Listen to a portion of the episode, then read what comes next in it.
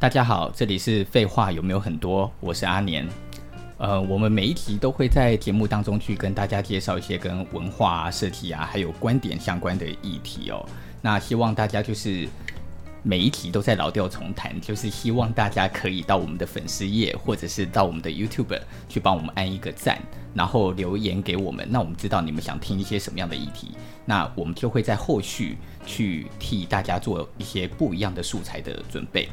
好，我们今天就来跟开始来进入一个主题，因为今天的主题我觉得是一个很特别的、很特别的一个议题哦。呃，设计师事实上常常都是这个世界上最最不环保的产业。例如，我们自己是空间设计师，我们自己做室内设计，每一次只要一遇到一个案件的时候，我们进场的第一件事情都在做什么事？都在做的就是拆除。所以，我们几乎都会将整个空间里本来已经做好的所有的东西，全部都拆光。拆光的这些东西，说实在的，它就是垃圾了。那有的时候，我们协助业主做室内设计所做出来的某些东西，一丁一丁点的错误啊，就可能让一个柜子必须拆掉，整个重做；或者是我们用铁工做一个窗户，结果一个尺寸的误差，那一个窗户就变成一个废物了。所以。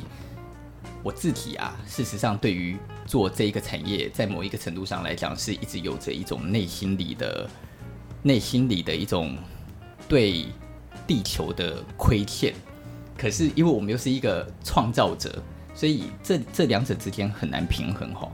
那今天我们就是来访问一个非常，就是在这个时代很创新的一些年轻人，他们所在做的一个新的产业。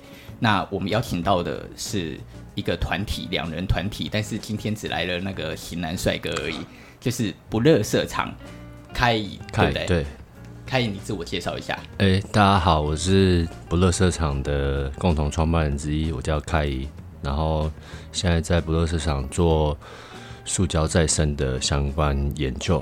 是，如果你们没有见过开乙的样子哦，你们上网去打不乐色场，我跟你讲。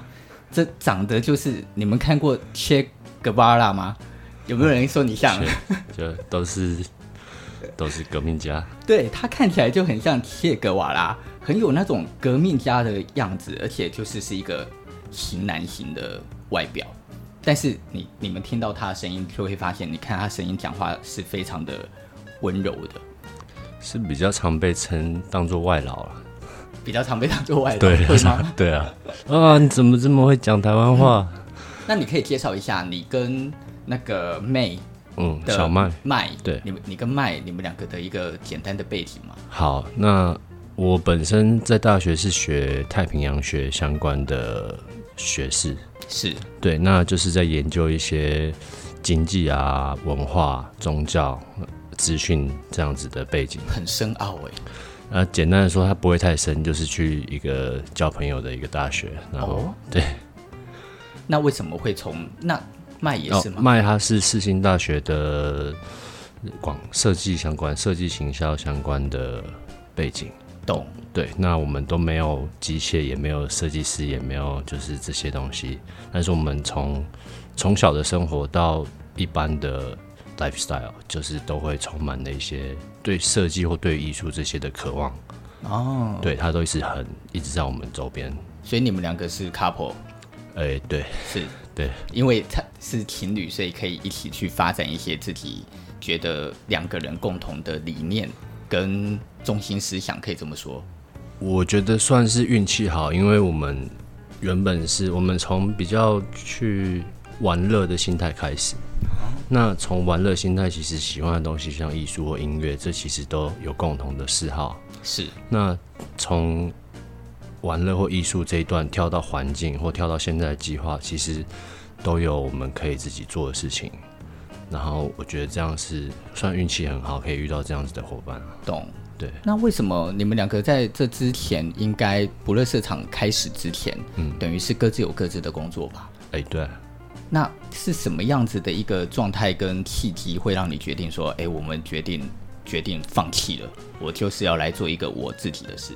我觉得比较偏向是另外一种选择的的的东西吧。我们一开始像在家里面，你会每天要等垃圾车，你要准时定点定时这件事情，我觉得很难。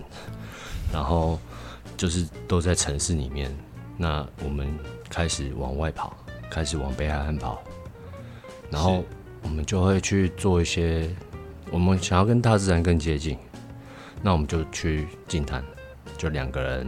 你们两个人就自己跑去听，就不是很严肃，就只是纯粹我们想要去海边玩玩沙子，然后看看浪，也没有什么目的性，嗯、但是觉得好像需要跟大自然更连接一点。嗯，那那很很直接的这些这些海费，它直接就是进到我们的视野里面。是，对对对，那 他就是在那边很很扎实的一一件一个画面。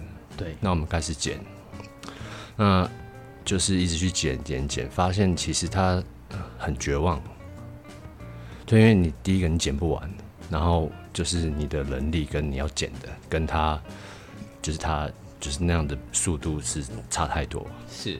对，然后每一次剪完就是丢掉，然后去看到大部分的净滩团体也是这样子的概念。那你会开始思考，有点你花了三五个小时在沙滩上面这么辛苦，然后没有一个免费的冰淇淋，或是没有东西，然后直接上垃圾车。我觉得更尴尬的是什么？你知道吗？更尴尬的是，你知道海洋垃圾怎么来？陆地上漂或洋流这样带过来的。还有就是很多的海洋垃圾，事实上也就是各国的政府他们自己消化垃圾的方法不当。嗯，所以才会在他们等于自己把自己的垃圾丢到海洋里。对。但是进滩的人去捡垃圾，然后还给政府，它是一个很诡异的循环状态，对。对。所以这种感觉就会让人觉得，看我在干嘛？对他，他是我觉得他是很沉重的事情，然后他就是你也不知道方式。那我们就开始会会开始去思考，哎，那下一个事情是什么？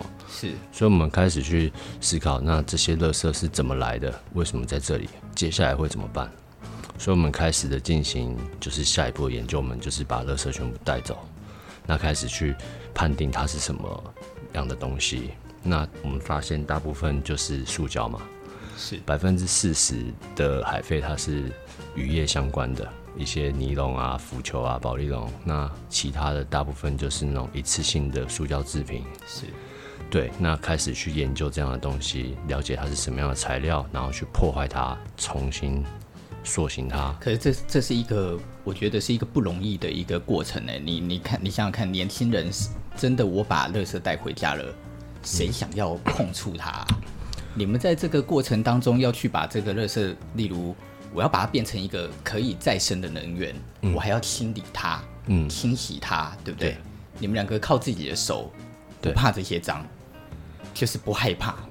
我觉得不会啊，我觉得这是好玩。我们就是我们非常脏，就是对。我觉得，因为我觉得这是一个不容易的。就例如我之前在别的演讲里，我们在聊天就在讲说，例如我们做设计师，嗯，设计师就是会有一种很神神奇的。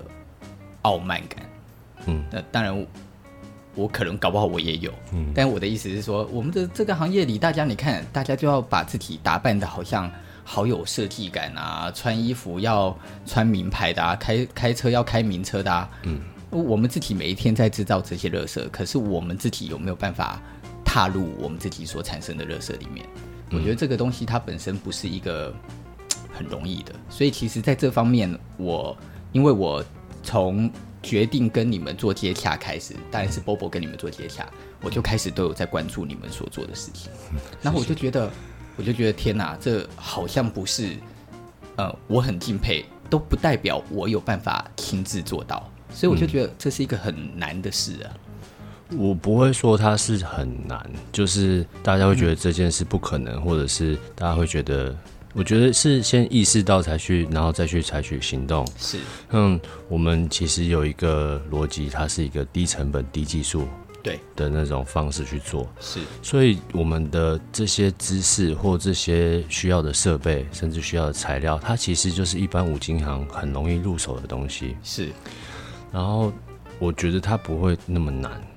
然后比起它的门槛，就是你大公司或者是愿意做这件事情的人。比起来，我们丢入的资源其实没有那么多，懂？我们拥有的资源没那么多，所以我们自己做，全部都自己来啊，我们的机台自己来，模具自己来，所有的制成、分类、清洗这些东西，甚至到变成素材之后的一些比较偏产品设计的东西，都自己来。对，所以我觉得比较是今天如果说，所以你要成立一个不热色场，事实上你也是要投注一定的成本呢。哦，对啊，对不对？对。那这些成本 等于是你以前呃工作所存下来的一些金的的钱，我就把它投入进去，开始做这件事。而我们有很多资金的来源啊，就是自己的啊，有一些是借贷的啊，有一些是赞助的啊。我们用就是很民间的方式，那边抽一点，那边抽一点。有，我有看到你们有一个募资活动嘛？对，对，对，这个募资活动好像已经结束了，对不对？对。那嗯，你要不要讲一下关于这个募资活动，在那个时候这个募资活动它成立的一个目标，你希望达到的是什么？其实我们在。因为这个计划它必须进行，就是房东他不会因为你做的事情很棒，不用缴税，不用缴租金，所以我们还是要去处理这些日常的账单、一些开销、一些材料这样子的东西。对，那我们其实会很纠结，说那我们的来源是要什么样的来源呢？我们是要用力再去量化一件商品，得到利益，变成一个商品导向的东西，还是说我们要拿政府的补助？还是说我们要贩售机台，但是这些东西它有可能在政治或利益考量下，还有我们这个计划的自由度，它其实我们觉得募资好像是一个最理想的方式，因为这计划就是从民间的那种自发性的的地方开始。是。那如果我们因为某些政治或利益去改变了这个计划的本质，那那就是会其实就灵魂就没了。这那个时候的这个募资活动啊，嗯，它最主要是希望我可以募得一些款项来帮助不乐色厂，对，继续去执行乐色再造的一个计划方案，对，可以这么形容，对，对，因为因为所有的一切，其实我觉得可能一般的听众不太能够完全理解，嗯，就是一个乐色它要再造所会产生的成本是有哪些？一个乐色要再造，嗯，就是一开始我们会去从不管是一般的、一般海边、山上，然后从民间的，我们现在以民间的一次性的塑胶制品为主。那我们第一段就是去收集这些东西，可能商家、朋友啊、家人会把这些东西拿给我们。然后下一段就是去根据它的材料、根据它的颜色去做人工的分类。是。对，然后我们会需要一些机台，譬如说粉碎机，把它打碎变成一个原材料的状态。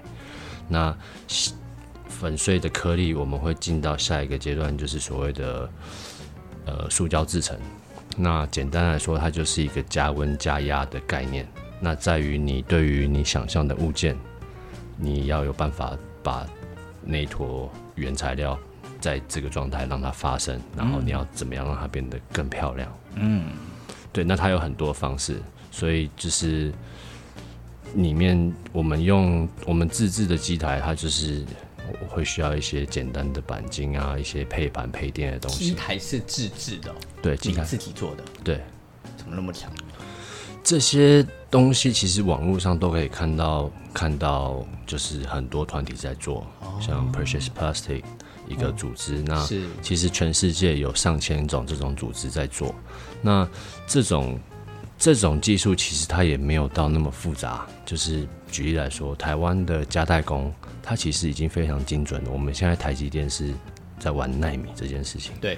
那塑胶制成其实它就是一个加温加压，所以你用家里你要的话，你可以用家里的烤箱。烤就可以把它融掉了，就可以把它融掉了。嗯、那是在于你要放出放入多少的心血，跟你有多少热忱。你这个突然让我想到啊，嗯呃，我在年纪还蛮轻的时候，二几二十几岁，嗯、我在 YouTube 上面，那个时候 YouTube 还没有到超级兴盛，大概十年前吧。嗯，然后但是那时候 YouTube 上有时候可以找到一些很有趣的影片。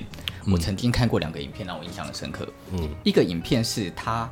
有一个人，有一个阿多嘎北欧人吧，嗯，也是帅帅的小小帅哥，然后就推着一台很像木头的车，嗯，然后那木头车上面就有很多个瓮，小小的，然后他就打开，然后就拍摄，那里面都是那种塑胶微粒，然后不同颜色的，然后他就将那些塑胶微粒打开机器，然后让那个塑胶微粒滑进去，然后叭叭叭出来，然后就变成一个花瓶。嗯，他就是用一个两分钟还三分钟的视频，嗯，然后就直接演示展演了一次这样子的一个，我不知道该说是行为艺术还是是怎么样。嗯，可是我那一次看到那个时候，我觉得超让人有一种蛮震惊的感觉。嗯，那是大概十年前吧，我那时候心里想说，他好屌哦，怎么可以有办法？这样子去生产一个东西，嗯，虽然我们都知道这个东西它很有可能是就是你你你所讲的那样，嗯，可是例如我是经过了你看经过了十年后的现在的台湾，嗯，我才认识到一个你这样的人，嗯，然后你在做一个类似的事情，这样。我觉得比较会像是整个大环境像是很很爆炸的资讯跟广告，还有这些消费形式。那其实我们生活中。我们接受资讯的方式其实有点窄，对。那我们其实不太会去质问说你桌上的食物怎么来的，你身上的衣服是怎么做的，它它是一个很迅速的东西，所以我们停留在就是生产消费、生产消费，但是我们并不知道是谁生产的或怎么生产的。对，其实我们就是一直在高速公路上面。是，对对对对。那我可以问一个比较尖锐的问题吗？嗯，呃，我们先从。环保这件事来谈好了。嗯，你们在做的是一个再生，可是你的再生事实上也是利用塑胶在再生。对，塑胶在再生，从定义上来讲，它的确好像很环保。可是从你的角度，你怎么看这件事？你觉得它真的是一个环保吗？哦、再生是环保吗？这个这个超棒，我超开心你问这个问题，因为其实环保它是一个环境保护的简称，但是环保这件事情它是很大的。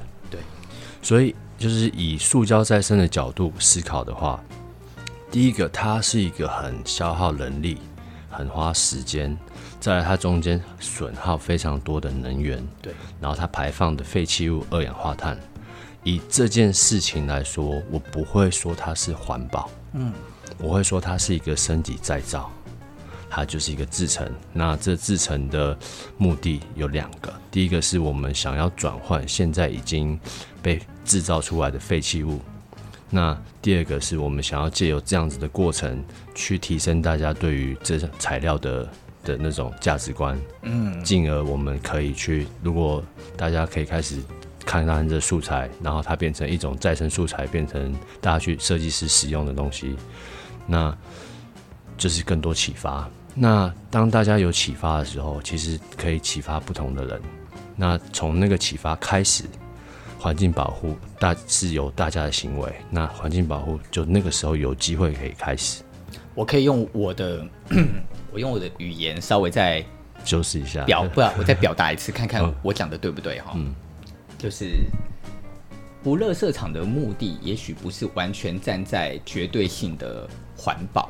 环保是一个长远的目标，可是我觉得环保它是可能你今天是爱护动物，你在种树，然后你产生的你制造的废弃物跟你修复的，它至少打平或者是甚至多，对，那个时候才是环保。但是我不会说你买一个环保制品或你做一件塑胶再生是环保，懂懂懂，对对对。所以所以事实上我能够做的事情，从我们的自身一个最基本的事情是。嗯先不要再增加新的垃圾了，可以这么说吗？呃、所以如果，所以我回收了塑胶，嗯，我将塑胶再生，虽然我会产生一些成本，嗯，我产生我我一样也是一定一定多少还是会产生呃机械的成本。空呃空气的污染，你说要完全没有是不可能的。可是至少我先达到第一步，这个第一步就是我先不要再让垃圾继续增加，而是我把垃圾变成不是垃圾的东西。对，就是现在我们因为它是一颗大雪球嘛，那我们其实没有办法直接开关把它关掉。对，对，所以它比较偏向是可能你提升对于这个像材料的的珍惜。哎，那你怎么看那个？你怎么看现在出现一大堆的所谓环保筷啊？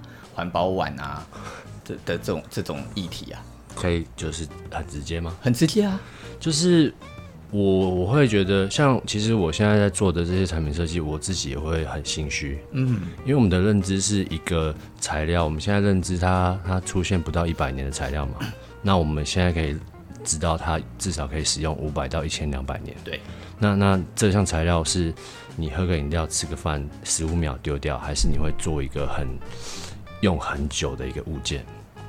然后我觉得环保相关的商品，当然就是最近这样子的议题很夯，大家觉得诶、欸、很环保，很环保。但是我会觉得，其实自己不是就有马克杯了吗？或者是你一定家里已经有很多袋子了吗？对，对，就是为什么不直接拿那个杯子去装呢？是，我会这样，或者是我就可以直接把 Seven 不小心买的袋子多用很多次，它也是一个可能性。对啊，我有遇到一个人，他说：“哎、欸，我我也有很环保。”我说：“怎么了？”他说：“我有一次拿了 Seven 的袋子，然后我就跟自己说我要用一百次，对，然后我就用了一百次。”我真的用了一百次，但是最后还是丢了。但是我要跟你讲，我那时候有想这件事情。那你认同吗？我觉得很酷啊，因为就是他他的它的使用周期是从一般的一次丢掉跟到一百次，我觉得是一个值得鼓励的事情啊。因为不是我们都是像你刚刚说一件，我也很共鸣。我觉得我是一个乐色青年啊，是，就是从小台湾那种家代工很多生产很多物质的东西，所以我其实是在充满乐色的环境下长大。然后我不会觉得自己是多伟大还是多干净的，啊，就是我还是是在这些便利商店或这些东西下面长大的。然后我们是一部分，所以我们是学着去怎么共生，而不是说去批判这样子的东西。我觉得比较像是庆祝吧。嗯，我觉得，我觉得我自己在观察。嗯，我呃早期，我我觉得我的性格有点愤青。嗯，所以我看很多东西都是不顺眼的，你知道？那不自觉就会觉得，靠妈的环保讲什么环保议题，你自己也不环保，不不不不。我的意思是我们人都很容易会有一种不自觉的，就是会觉得对很多事情都有一种反抗感，或者是会有一种觉得不认同。那这个不认同有的时候是瞧不起，嗯，就是我觉得你怎么可能做得好？我觉得你以为你学上这样的方法就可以改变很多事吗？嗯，这样子。然后，但是我觉得我一直到了这一两年，嗯，我在台北的路上，我觉得其实还是进步很多的耶。嗯，就是我发现我身边的年轻人，嗯，他们的他们带的那个杯子，嗯，真的就是都会一直带着，嗯，然后他们开始背的的可能背的手袋啊或棉袋啊，嗯，你真的就是看到每个人的棉袋里都还会再有一个小棉袋，嗯，然后去到地方，然后吃不完就会学习打包。嗯，就是我觉得我在这三四年的时间里面，嗯，好像突然就发现，你说这个城市没进步，其实这个城市的进步一直存在，嗯，只是它没有我以为的快。嗯，但是我觉得的另外一个可惜是，那怎么办？因为它来不及那么快啊，可是好像地球就已经快不行了。嗯，对啊，就是在我们有一个数据是。依照，如果我们按照前几年的速度这样进行的话，再过二十年，可能可以有八百个物种绝种。是，现在是地球的第六次大灭绝，对吗？然后这一个第六次大灭绝最可怕的事情是什么？最可怕的事情是在前五次都没灭绝的生物，居然在这一次灭绝了。我觉得这是一个很了不起的人类的那个啊的的的进阶版呢，也就是人类没出现，某一些生物就算经历了这个地球的变动五次，它都不会死哎。嗯，结果人类一出现，干就会直接把它搞死了。嗯，我觉得这是人类了不起的一个悲哀的成就。我觉得很酷啊，就是像鱼或狗好了，其实狗。我这几年发现狗真的是它的那个智慧是超过的，对。然后其实它本身它知道什么可以吃，什么不能吃。是。但是很有趣的是，它不知道塑胶可不可以吃。对。因为这个东西不存在过。你知道猫也是，就是你你如你如果去看所有的输入或者是网络上查，你就会发现猫最爱吃的就是塑胶。它只要闻到塑胶袋，它是忍不住，它就会一直啃一直啃，然后把它吞下去。哇。嗯、但但是你是无法控制它去做这些行为的。嗯、你你就会发现。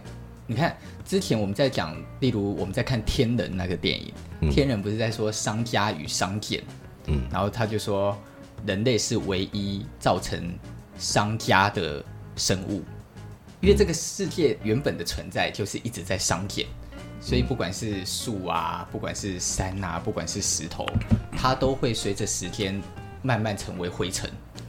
可是人类是把灰尘建造成建筑物。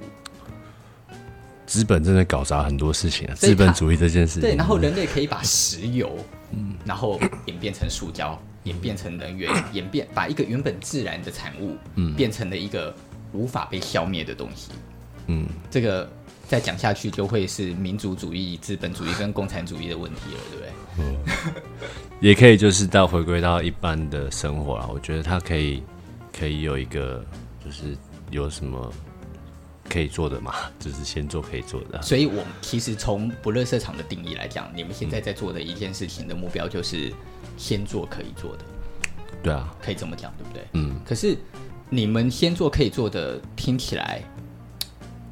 因为我是一个开公司的人，嗯，所以你想想看，开公司就一定会有所谓的盈利问题，嗯，一定会有所谓的收入问题，嗯。今天我们再怎么了不起好了，嗯，我也例如我也想当了不起的人啊，嗯，可是我再怎么想当一个了不起的人，我还是要温饱啊，嗯，我还是需要有养活我的肚子，我还是需要存一点钱啊，嗯。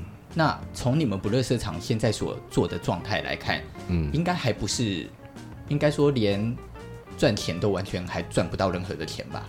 也，因为我们其实有很多，我们有不同的方式去得到金源。像我们第一个，我们在做再生机台对的相关开发，那我们可以卖机台到不同的学校、社区去做成一个再生的工作站。那那我请问，像你你所开发的这件事情，跟你去开发再生机台是、嗯、呃有别的？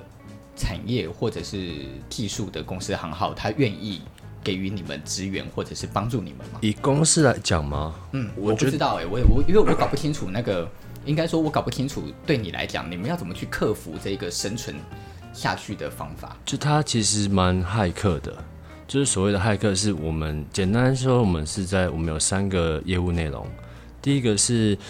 再生机械的相关研发，那再来第二个是再生素材跟再产品设计的东西，那这些素材可以在我们有在网络上做贩售，对，然后我们也会就是做出一些产品在网上贩售，那再者是我们会把这中间的过程跟经验，然后以活动工作坊的方式去做，然后我们也会得到，我们其实门口就有放一个捐赠箱了，是，大家如果觉得真的辛苦，你就是。就帮忙捐一点钱，对，可是后三个我都还听得懂。嗯，再生机械跟再生机台的本身，它不就是是一个非常耗费耗费资，哎，耗费金钱的的一一件事吗？我要设计一个机台，我还要去测试它可不可行，嗯、然后机台的本身要去要去制造，全部都是成本啊。嗯那是就是对啊，当然，那如果以一般工业规格等级的，以这样的系统，它一套是两千万，对，我们一套五十万，哦，那它有没有魅力？有，有，对，可是因为它它必须是，那你在 test 的过程呢？例如我设计了一个机台，我要自己测试它可不可用？对对对，就是它它虽然成本便宜，但是它贵的就是你可能会失，你需要失败个二十次，你需要。再测试个一百次，所以我们一直在撞，一直在实验。有几个人陪你这样做？就我一个。但是会路上会遇到一些突然进来插插花那种啊，然后大家会突然，因为我们其实在建构有点像是模组化的东西。那模组化的东西是我们一直在准备不同的阶段的开发，然后当我们遇到下一个，他对于机械很有感觉，他对于工匠很清楚的，他可以直接从。他想要的区块直接下手，然后就是会会有火花。懂，所以我觉得啊，嗯，我不知道各位听众有没有感觉到，我觉得，嗯、呃，我们都在讨论说一个人可以产生的力量有多大。嗯，因为在过去的世界的发展里面，我们常常都会看见，呃，绝大多数都是借由产业链，或者是借由一个公司企业去做所谓的开发的资源。来去产出我们在这个世界里好像可以使用的设备或机械，嗯，甚或是设计，甚或是建筑。嗯，可是事实上，我觉得台湾之所以我们都会说台湾是就卡住啦，因为你一直在玩那一套，你不可能有新的东西出来啊。对，但是这个这件事情的最有趣是，这件事情事实上反而造成了台湾最强生命力的部分。也就是台湾真的就会出现像开怡这样子的人，因为他这样的人，他你看他一个人，他可以利用，他可以做出一个五十万的机械设备，但是他这个五十万的机械设备就可以去做出做到人家两千万机械设备可以做的事，嗯，对不对？而他只靠一个人的力量。对啊，就是其实我们在过程也是为什么我们要这样去做？我们想要告诉大家没有那么难，是因为我们没有这个背景，什么都不知道。我们就是去海边踩踩沙，遇到这个，然后从零摸到这样子的状态，比较像是想要告诉大家，其实有有不同的选择，而且我们必须要相信这是可行的。不要让这个社会跟你讲，就是你只能这样，你只能这样。就是学校老师跟你讲，只能做这件事情。你如果没有相关的背景，你就不能做；或者是你如果没有进过艺术学校，你不能当艺术家。就是不是这种框架去限制你，你要这样，你要有多大的资源，或你要有就是什么样的人脉，或是你需要什么东西？没有，就是就是去去试，然后去把手弄脏，然后。这个不行，再做一次。这个不行，再做一次。你这个是你们两个从就是本来天性的性格就是这样吗？对啊，我会就是你以前的叫漂配吧？我以前吗？对啊，对啊，就是我的我的设定路线被设定路线应该就是好好穿个西装在办公室签名，然后对。对啊，你本来的设定路线应该是这样。本来的路线应该是那样子。那你你你是自己改变路线，还是你你本来私底下就是你现在这个路线？我觉得一直以来都是这样，然后直到了不乐色场，我才觉得哦，对我没有问题。因为以、哦、以前会有点怀疑，就是那是不是不能那样，不能那样？那但是我还是会一直去质疑不同的事情，就是好奇吧。我觉得好奇心。对，好奇心，然后你就试试看，不行就再一次这样。那我再问另外一个再尖锐的问题，嗯，如何继续下一步呢？然后再来是怎么去产生，怎么让它更可以产生更大的影响力？嗯、如果你没有办法产生，例如你刚刚说，虽然你们有很多的资金的可能性来源，嗯，可是毕竟资金的可能性来源，它可能并不是真正盈利而所得的来源，嗯。盈利而所得的来源，常常是一个企业或者是公司，它真正能够巩固自己未来能够做的事情的最大的基础盘嘛。嗯，我总不可能，例如像我一个非常好的朋友，他们就是做产品设计的，然后他们的产品做的很屌，嗯，但是因为募资计划的产出，所以他们几乎每一次都要一直依赖募资。可是依赖募资所产生的问题是，它不是每一个商品都会受欢迎。嗯，它并不是我每一次提出募资计划，大家就会买单，所以它有的时候成功，有的时候就失败。虽然他每个，他虽然他每一个产品我都觉得很屌哦，可是我就会跟他聊说，你这样有赚钱吗？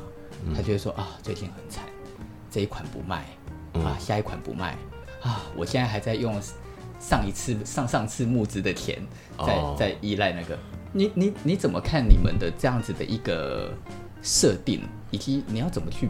继续往下走，呃，我觉得这也是一个不垃圾场之后的一个感受吗？像以以大家会要有没有赚钱？那好，你赚钱要干嘛？赚钱要买我们需要的东西吗。对。然后我们需要的东西是什么东西？那当你可以直接得到这些东西，你还需要钱吗？但是你生活还是需要钱啊。生活会需要，所以我们其实现在就是生活是没什么问题的。就是我们不会饿死，就是我们没有那么糟。就是说，对于你来讲，你的本身的性格跟你的特质上面来讲，你你也觉得我的生活过得去就好。对啊，就是像我搬到海边之后开始认野菜，大家会觉得你肚子填不饱。然后我跟你讲，我最近开始学认野菜。认野菜，就是，对啊，野菜啊，我就可以自己摘野菜来吃。对啊，就是你说饿不饱，那你有办法养活你自己，那你怎么养？就是靠你，就是学学什么。认野菜嘛，你真的肚子饿，跟你讲，台湾很屌，他根本不会饿死你。是，就是你顶多就是好裤子破掉被笑，但是你不可能饿死，也不可能冷死啊。台湾又那么安全，就是我不会饿死啊。就是你看我的肚子，就是然后经过可能田边散步，然后哎呀，被菜进掉假睡哦啊啊那样来讲话买怕我一个礼拜的菜，对啊。对啊，然后现在就是朋友一天到晚拿拿糖果过来，拿东西过来，就是这个又带酒过来，这个又带食物过来，这个又绕人过来帮忙，然后这个又带机会来，那比较偏向是这样子资源的串联。反而会会更有共鸣。因为我们如果以单方向的东西，它会是一个你要去说服他的买买这件衣服、买这台车，你人生变得更棒，买完就结束了。懂。但是我们逻辑不是那样子，所以不管是买卖还是跟我们碰到的对象，他都知道他可以理解，或者他慢慢理解，然后他会把资源引进来。我觉得这是一个很可贵的东西啊，就是其实我今天也是口袋没什么钱，我口袋应该不到五百块吧，但是我不害怕，就是我到哪，其实我我们全台湾到哪，我们都有地方可以睡觉，我们都有地东西可以吃，对，就是简单的，我们安静一点的，我们就是可能货车开着就直接睡冷冻柜，那要就是朋友会，就是我们有很多地方可以睡，那你说，那你会不会担心你没有房子住，你没有东西可以吃，就是。我不知道怎么，就台北其实也很多食物吧，以就全台北的全台北的食物，应该百分之四十还可以吃就被丢掉了。你真的怕饿死，其实你去翻会有东西可以吃啊。你好像现在甚至不用翻，你现在去全家。对啊，你晚上去全家，你去跟他问他说：“哎，你快过期的。对啊”对啊，他们好像都还会给你。以以基本的吃得饱来说啦，对，当然他还是会有一些压力，一些那种大家的价值观啊。毕竟，哎，家家里的人会担心啊，那你房租怎么办啊？电费怎么办啊？这些是固定的。所以，我们其实就是用尽，我们保持这样子的态度，这样子的冒险精神，但是我们用尽任何方式去想办法付这些账单。是。对，付不了先欠着嘛，不然不然整间给你。对啊，就是我已经尽力了，就是我进来的金牛大部分都拿去给给房东了，那就是你让我拖个。其实我觉得这个是一个人生哲理耶。对啊，就是人生哲理，就是我们我们到底有的时候在看我们人生的出身，嗯，是为了什么？嗯、我我们为了我们的教育一直教育我们要变成所谓。所谓的厉害的人的定义是什么？你会发现，所有的父母、所谓的长辈都在告诉你说，你必须要赚更多钱，你才可以成为成功的人。干，可是这个定义到底是哪来的？那所谓的成功又是什么才叫成功？对不对？对啊，就是我觉得这个是真的是很奇怪的事情啊。像像我爸，他就会可能他跟我刚他跟我姐聊完天，他就会回来问我说：“哎。”你姐四十出，一年都赚两三百，啊，你怎么办？我说，我刚刚说啊，我今天想要爽的时候，我就跟你泡个茶。我今天、明天天气好，我就跟你去晒个屁股。啊、我可以这样跟你做两个礼拜。嗯，他有办法吗？他没办法，他敢吗？对啊，那那谁有钱？谁比较富有？对，好，他可能就是户口里面零比较多，可是他每天八点起床到凌晨三点才回家，当然也是辛苦的。但是我的意思是说，就是如果去定义快乐，或你怎么去讲这些东西，不是用金钱去衡量。那金钱它可以带你，就是它可以带给你可能要快乐。我不确定金钱跟快乐是不是划等号，但是我觉得财富不是，就是金钱不是唯一去衡量你财富的方式吗？因为金钱它就是一个自由的单位嘛，那当你可以很自由的去玩这些资源的时候，钱就是绿色的血血啊。我我刚刚开一在讲这一段话的时候，我觉得他的长相突然越来越像彭于晏，就是长得蛮，就是讲这个话的时候是很有帅气感的，你知道吗？其 实我我觉得，嗯、呃，我们的节目开到现在为止，大概。快十六题、十七题了。嗯，其实我觉得我们虽然一直在谈一些跟设计相关、跟文化相关的事，我觉得有一个很重要的事情是我一直尝试、试图想要在表达里面，嗯，不是只是在谈这个表面的事情，因为我一直觉得人的人生里，我们所以为的事情，常常跟我们的生活是违背的。嗯，哦，我们看到光鲜亮丽的人，事实上他生活不见得是快乐的。嗯，我们看到以为不见得过得好的人，搞不好人家才最快乐。嗯，你今天为了你的人生要要买房子，花了那么多的心力，然后工作成那个样子，但是你的身体就不好了，你没有办法陪伴你的爸妈。嗯，可是反过来，有一天啊，到底我们的人生所认定的价值是什么东西？我觉得今天在听凯伊讲话，是最可以直接去感受到这件事情的一个。很重要的一个想法，因因为在过去的节目里面，我觉得我并不见得能够表述得很好。就像我在前几集，我就在聊奈良美智这个人，我就在跟我就在跟听众讲，我就说奈良美智这样的人，他那么有钱，可是你看他的身上，是完全看起来就像是一个穷人。嗯，他为什么？因为他不在乎啊，他根本就不 care 我有什么。他去他他所住的地方跟厂房，妈的，那走到楼上去就是一张床在那里而已，旁边都是塑胶袋，然后里面有矿泉水，然后有他抽的烟，什么都没有。你你怎么样去想象一个所谓我们认定的富有？而这个富有的人，事实上他根本也许就不是把我们在资本主义价值里面所看到、自以为最重要的事情，在他的眼眼中一点都不重要。我其实这个计划遇过，我们也就是全部该试的方式都试过了。那以以前来说，我们大部分支持我们的年薪都不会超过两百万。嗯，甚至是他也是很辛苦，是要那种几点去菜市场买菜，哎，阿姨送他菜那种，他会支持。是我们计划第一个赞助者是一个高中生的女生，是她，她应该没钱吧？是她丢了。那也同时同也遇到那种很多开跑车的啊。开跑车过来，哎、欸，这计划很屌，哎、欸，好，要不要玩？丢进来啊！没钱、没时间、没兴趣。那他说他没资源，他说他有资源，就是你知道，我也不知道怎么去讲这件事情。但是会有一个感觉，就是其实年薪过五百，其实都看起来比较不快乐，而且都比较急白。哎、欸，对。就几万才会有钱啊！呃，我没有这个意思哦，就是对，也不是那样，就是他是遇到，我确实遇到，就是都我没有遇到两百以上的，然后还是很很快乐那种。我们公司来找我们五百以上的业主都看起来很快乐，是吗？没有，这是一个玩笑话。哦，因为我觉得这个真真的是，我觉我我觉得每因为金钱它本来就是一个这个世世界在目前为止衡量很多事情的一个标准。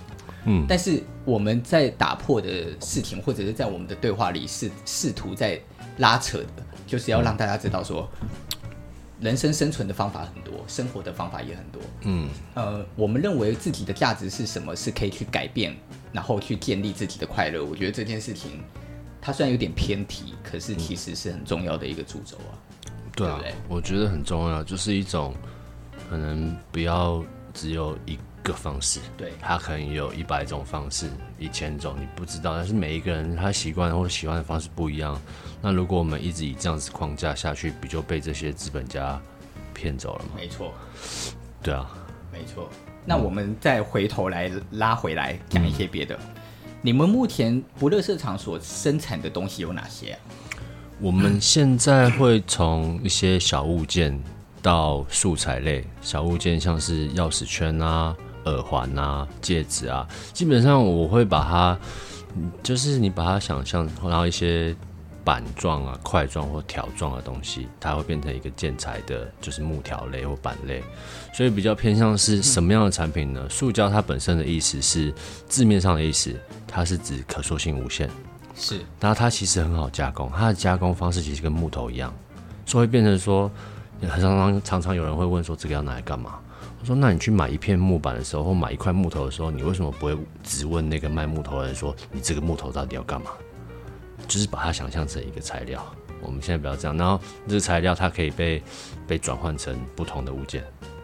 所以我们一直在尝试什么样的物件是好玩的，可能是刀柄好玩，还是一个手板好玩，还是一一张花瓣好玩。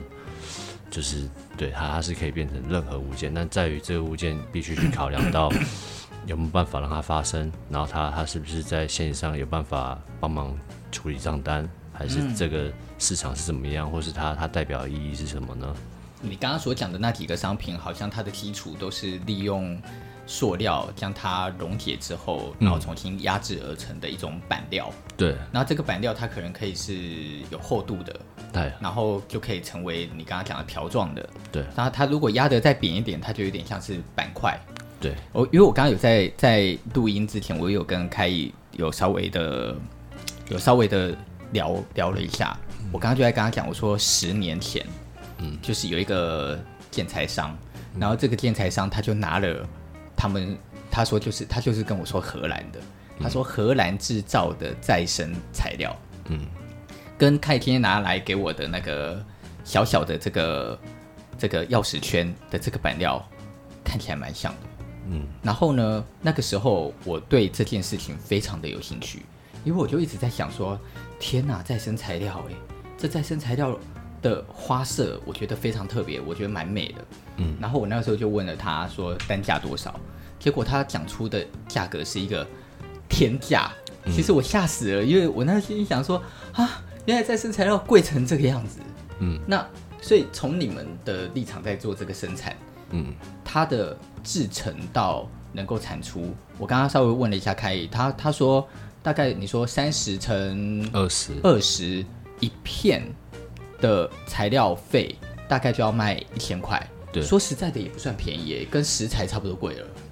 我对，因为当然，因为现在它还是它每一段都是很手工的，是，就是像从清洗好了或分类，如果在前置它已经被分类好了，当然可以降低很多成本。对，但是你还要去洗它，你要分类它，所以你看，如果以以新材料来说，好，它一公斤不到三十块，对，但是依照我们这种选酒缸下去做，一公斤下来，你去基本最低薪资下去算，它一公斤是三百五百，对，那。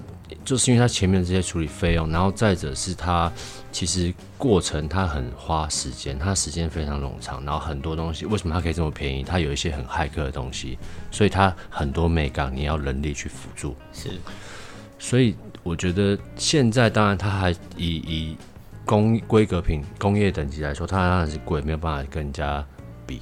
然后以一个花盆来说好了。我们一个花盆手工的花盆下去，它就光制成是需要四十分钟的。那工厂的话，它基本上是十五秒可以做六个，但是它已经有它有整条的自动化的线哦。所以如果这个板材，所以我们现在才会专心在所谓的再生素材研发，然后去想要提升我们现阶段的设备。那当然我们会希望到一个点，它是可以便宜到一般人都可以直接去使用的。因为这素材如果有更多的设计师去采用的话，然后它的价格优势跟它的它的特性，其实都都会很有趣。我觉得蛮有，我自己很有兴趣耶。嗯，我我在看到你们的材料之后，我就一直在思考说，我有没有机会在某一个商业空间里面大量使用你们的材料？但是，但是我有点担心的就是，哎，我发现这个单价还是比我想象的贵蛮多的。嗯，所以我想用，但是我又开始担心说，糟糕，我会不会用不了？这样子，我就是看可以可以评估，就是我们其实东西会越做越便宜。是，那我们以前做的，刚开始两年前多的时候，我们做了那种一个瓷砖三角形的，有人报价一面墙下来，我们那时候的成本，那时候的售价可能会需要二三十万。哦，懂。但是现在我们可能这一片墙我们全部填满，我们可以在可能。五万块以内解决，真的吗？或三万块以内解决，我可以稍微了解一下那个一面墙的面积可能大概多少？我觉得就这一面吧。哦，对啊，那如果我们对啊，就是在于我们怎么样去，就是我们现在对于材料的掌握度有了，那我们是不是可以把它做到一个有点半自动化，让它可以到一个没有那么大量化，但是它可以去量化，是，那就有机会更便宜了。因为我觉得，我觉得这件事真的是蛮希望你们可以成功的。因嗯，因为我觉得，我觉得，我觉得从我的立场，嗯，在看这件事，我是一个设计师来看这件事，我发现并不是设计师不想用，嗯，很多设计师都很想利用类似型的材料，嗯，可是我发我我我发现就是我们会害怕，就像十年前看到那个材料，我就已经觉得很屌了。可是我根本就不敢用，因为我一用，我跟我的成本跟预算根本就没有办法控制在里面。我觉得这个也是，就是其实不只是设计师要去在意这样的东西，其实消费者或一般大众他都必须去理解这样子的成本为什么贵。因为我们现在其实只是很，我们现在介于所谓的线性经济跟循环经济的一个交界点。那线性经济的概念是什么概念？线性经济的概念是材料成本、人工、利润。是循环经济的成本考量是什么？它考量是这些以外，它加了一个社会成本、环境成本、销毁成本、再生的可能性。哦，所以如果今天我们真的要每一个去每一个人都对他生产出来的东西负责任的话，就想象一下，我们现在先不要赚钱，我们想一下，我们每年花多少税金在焚化炉跟掩埋场，把那些现，把那些钱。摊进来这样的市场玩的话，其实现行经济的东西非常贵。是，但是这只是因为就是我们丢上垃圾车结束没有了。是，它不含这些销毁成本在里面。是，如果含进去的话，我觉得循环经济或现在的再生机它是便宜的。像前几天一个也是一个音乐季，他们他们想要就是用这样的素材，那他们本身就已经在那个状态，不管是对于手作，不管是对于材料的珍惜，他很懂。我跟他说一片一千，他笑了一下说：“哇，你们这样太便宜了啦。”他直接就是买断。他直接买断，直接买断啊！因为他觉得这样的东西不可思议啊。那我问你，他买买回去做什么？他买回去，他会做一个，他接下来他会变成一个，就是在音乐祭里面使用的一个，有点像是辨识牌。懂？对对对。然后那个东西，因为他们本身就很珍惜这样的东西了，是，所以他觉得就是很便宜，而且这个这个这个出发点太棒了。是。然后就是没有人在，没有人想要面对这件事情。是。对啊。蛮棒的，对啊，所以就其实他会觉得贵，那贵是什么贵？就是为什么？那你说台北市的房子贵不贵？超贵啊！就三十年前一平多少？现在一平多少？然后车子贵不贵？进口车贵不贵？就是台湾进口车买的下下叫，或者是以艺术来说啊，大家就会觉得因为我遇到很多那种喜欢艺术家、喜欢艺术的人，对，那你愿不愿意买台湾艺术家的作品呢？不行，太贵，我买不起。我说那什么是太贵？他说我不知道多少钱。那那你怎么知道太贵？然后在同时，他愿意花了，他花了三倍的钱买一台德国的进口车。嗯嗯、那我觉得怎么什么样是贵？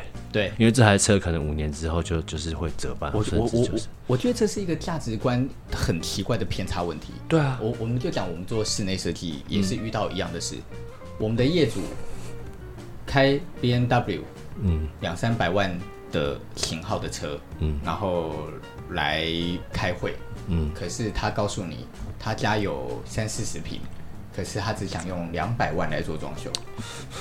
哎，其实我并不是我并不是要去批评哦，可是我也真的是很疑惑。我一直在想的事情是，这个家是这个家是我每一天二十四小时里有蛮多的时间要在那里面去活着的。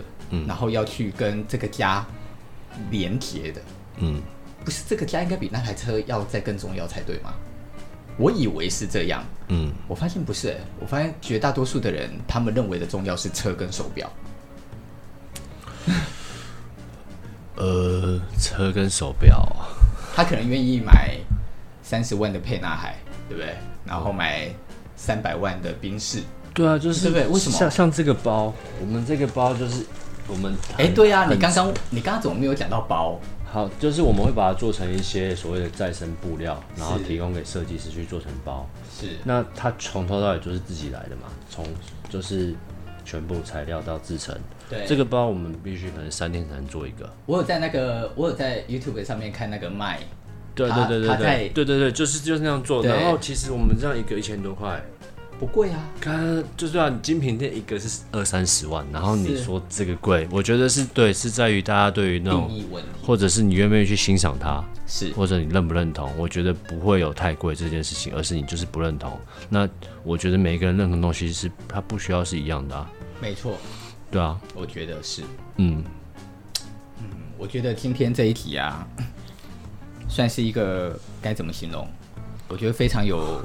人生与教育意义的一题。好，我在我我我是在这边在节目里，我就直接想要跟你邀请哎、欸，我想要找一个时间，然后我们公司的团队，嗯，可能抽一个空去你们那边，嗯，然后我们去去拍一下你们在工作或者是你们所在做的事情是什么，这样子你觉得方方便吗？很有趣啊，我觉得这样会更酷，因为。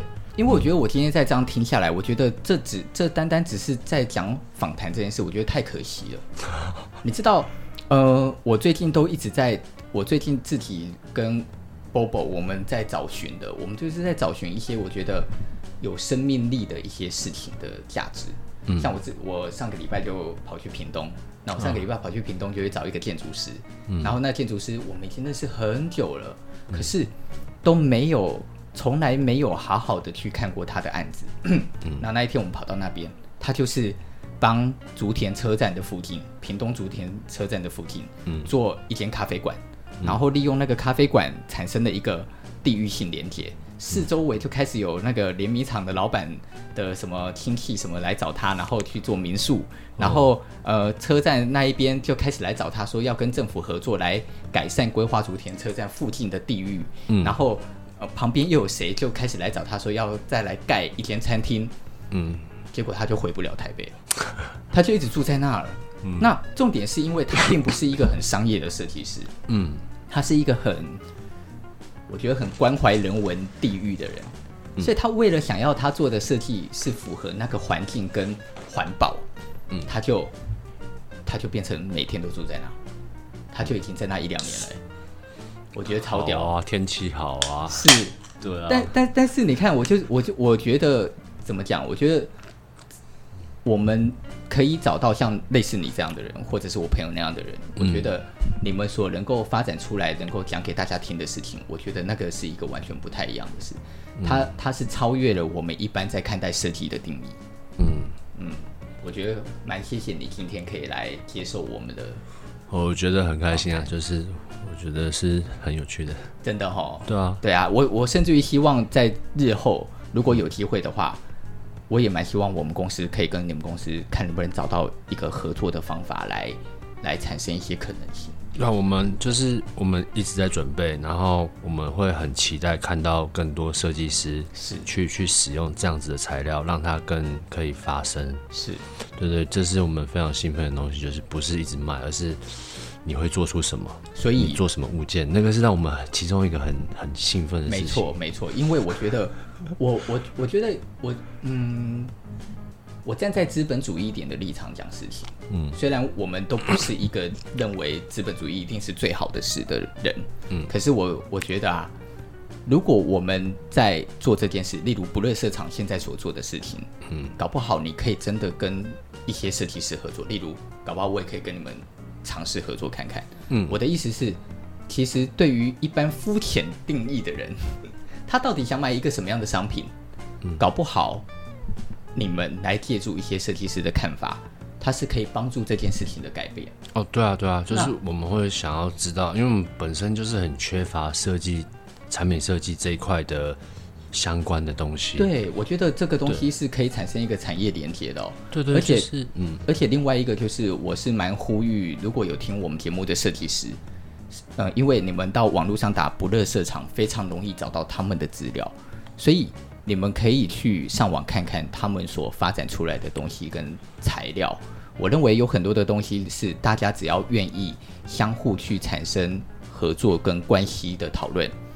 它可以生产的东西的可能性会变得无限大。嗯，你不要等到不乐市场以后真的做出了一点成绩的时候，那个时候要再去讨论所谓的怎么样去让它变得更有机会，我觉得反而会变得更困难。我我觉我们现在其实很开放的去尝试不同东西，然后其实对于产品设计我们也是兴奋的，然后甚至是不只是产品本身物件的一个设计。其实我们也很希望遇到设计师是可以做一些你产品设计，你不一定要设计一个东西出来。对，你如果是设计一个好玩的方式，那我们也是很期待这样的的撞击发生的。对对，就是它它可以就是大家去尝试，就是有有不同可能性。嗯，我觉得很棒。对啊，那天看到一个产品设计，我觉得很有趣，就是一个一个设计师他他在那个垃圾桶旁边绕了一圈。然后那一圈就是放那种大家不要喝的饮料，嗯，所以想要喝的人就直接去喝，嗯，就这样的设计，或是你设计一个概念，然后它不是以物质上物质导向，那也很有趣。对，对啊，就是你，你改变的不是一个，我应该怎么形容啊？变成我们改变的不是一个物质的状态，我们改变的是一个使用的方法。对对对，那会变成其实会变成你可能连东西都不用生产出来，但是你这个设计超棒的。然后其实大家应该要去支持这样子的设计，不是以永远都是以物质上的，因为我们现在就是太多物质了。没错，搞不好下一个产品设计是没有那个产品，但是它它就是够酷。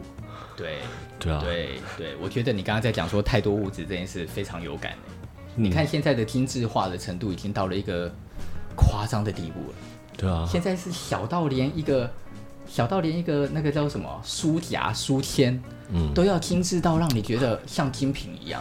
嗯，其实我之前曾经想过这个问题，我就在想说，现在已经到了一支笔都是精品，当然以前笔也有精品，嗯，可是现在已经到了连原子笔都像精品，嗯，然后一个书签也像精品，嗯，一个小小的什么钞票夹也像精品，什么东西都可以变成精品，嗯，有好有坏。我觉得好处是它变成精品了之后，人们对于它的使用率跟它延长它寿命的几率的确是会变高的。嗯，可是另外一个缺点，你说它没有缺点，也有缺点。缺点就是所有东西的制造成本都无形增加太多了。